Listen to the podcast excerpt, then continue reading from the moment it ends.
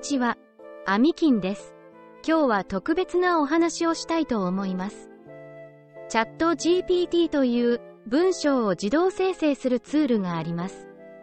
それを使って文章執筆の構成段階で壁打ちパートナーとしてどう活用できるかについてです。ブレインストーミングって聞いたことがある方もいるかもしれませんね。それを AI と一緒にやってみましょう。さて、このツールを使って本の主題の選び方とアイディアの出し方についてお話ししたいと思います。初めて本を書くとき、何について書くか、どう始めるか、一番最初って、ちょっと迷うことってありますよね。そこで、チャット GPT を使うことで、書き出しがスムーズになります。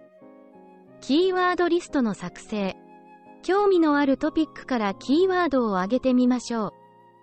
例えば、旅行が好きなら、旅行、海外、観光地などですね。関連語の探索。それぞれのキーワードから関連する単語やフレーズを考えます。これでアイディアが広がっていきますよ。マインドマップの作成。そして、これらのキーワードをマインドマップにして視覚的に整理。いろんなアイディアが見えてきます。チャット GPT の活用。ここで、チャット GPT にキーワードを入力してみましょう。すると、新しい視点やアイディアが出てくることもあるんですよ。反対の視点を考える。もしくは、あえて反対の視点から考えることで、新しい発見があるかもしれませんね。読者のニーズを考慮。読者が何を求めているのかを考えて、それに合わせたアイディアを考えるのも大事です。アイディアの評価と整理。最後に出たアイディアを整理して最終的なテーマを決めます。これらの手順を踏むだけでチャット GPT が素晴らしい壁打ちパートナーになってくれますよ。キーワードから始めて最終的なテーマ性に落とし込んでいくプロセスが楽しく、とても効率的になります。チャット GPT を上手に使うことができると、初めてでもアイディアが湧いてくるのが楽しいので、書き出すのが苦ではなくなります。例えば、あなたは地元の観光名所についてのガイドブックを書きたいと思っているとします。でも、何から始めればいいのかわからない。そんな時、チャット GPT を壁打ちパートナーにするのがいいんです。キーワードリストの作成。まず、地元の観光名所や特産品、伝統文化など、考えつくキーワードをリストアップします。関連語の探索。次に、各キーワードから関連する単語を挙げます。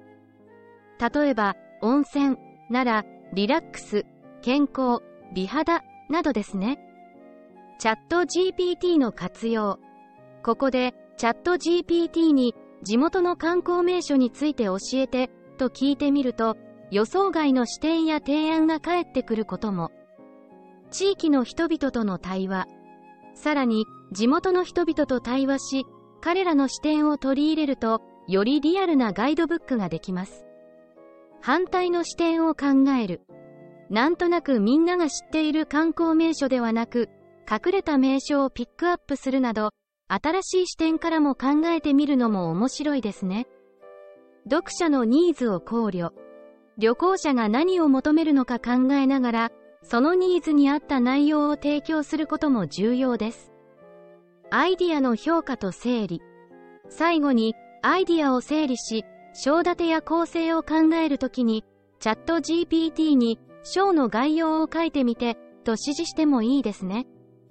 まずは、自分が書きたいあらすじをチャット GPT に知らせて、他に足りないものは何かを聞くというのも、とても効果があります。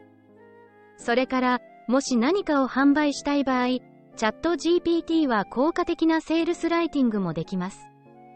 最終的には、不自然な部分を自分の言葉に直して、それから自分が入れたい情報を追加したり、足りない部分を補足したり、流れを整えたりして編集して、最終的な文章にしていきます。